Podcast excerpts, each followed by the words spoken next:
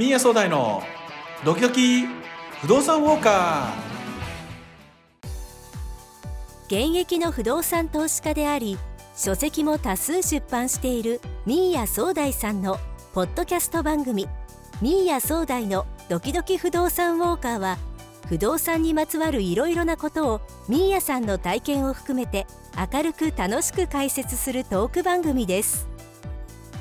不動産を全く知らない方から不動産投資の上級者の方まで幅広いリスナーの皆様へ不動産に関するあんなことこんなことためになる話もやっちゃった話もいろいろなお話を盛りだくさんにそして赤裸々にお役に立てる情報をお届けいたします。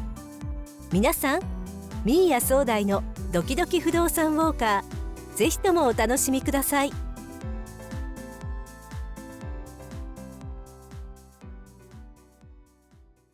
こんにちは不動産投資家のミーヤ総大です今回は前回に引き続き収益物件を買うにはについてお話ししたいと思います前回は収益物件の2つの買い方、現金で買うか、ローンを活用して買うかについてお話ししました。今回は、金融機関から融資を受ける方法についてご説明します。融資を受けるには、金融機関にローンを返せる根拠を説明し、納得してもらう必要があります。金融機関に納得してもらうポイントは2つあります。1つは、買い主、つまり私たちがローンを返せる能力があると理解してもらうこと。もう一つは、その収益物件の価値を理解してもらうことです。まず、買い主のローンを返せる能力の評価の方法についてお話しします。金融機関が見ているのは、私たちがお金を貸しても大丈夫な人なのかという点です。大丈夫というのは、性格がいいとか、正義感があるとか、そういうこととは違います。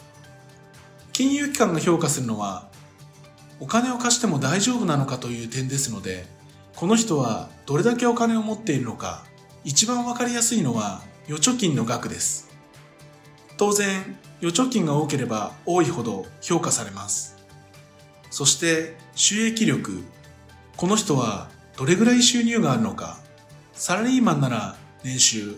事業をやっている方なら手残りキャッシュフロー。会社を経営しているなら役員報酬など、毎年どれくらいの額を稼いでいるのか評価します。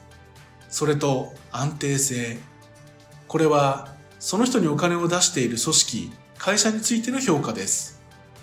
大企業だと毎年の年収が激しく上下することはなく安定的に収入を得ることができるだろうと判断されます。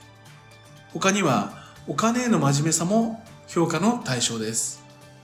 年収が1000万円で預貯金が200万円の人よりも年収が400万円で500万円貯めている人の方が金融機関は高く評価することがあります。浪費家ではなく質素倹約であることが評価されるのです。以上、買い主がローンを返済できる能力の評価方法のお話でした。次回は金融機関から見た収益物件の評価の方法についてお話ししたいと思います。また次回もお楽しみに。ミーヤ、壮大でした。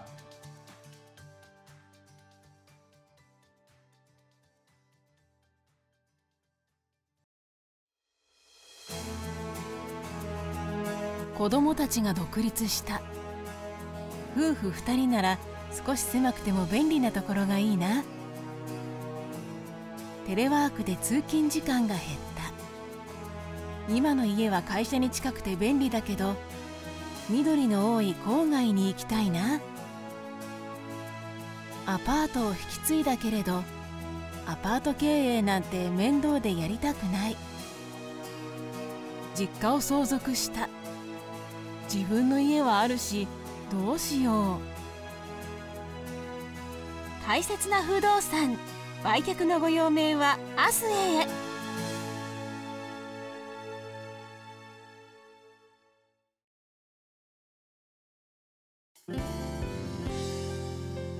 今回の番組はいかがでしたか？番組に対するご意見ご感想リクエストはアスへのホームページからお寄せください。それではまた次回お会いしましょう。今よりもっと明日へ。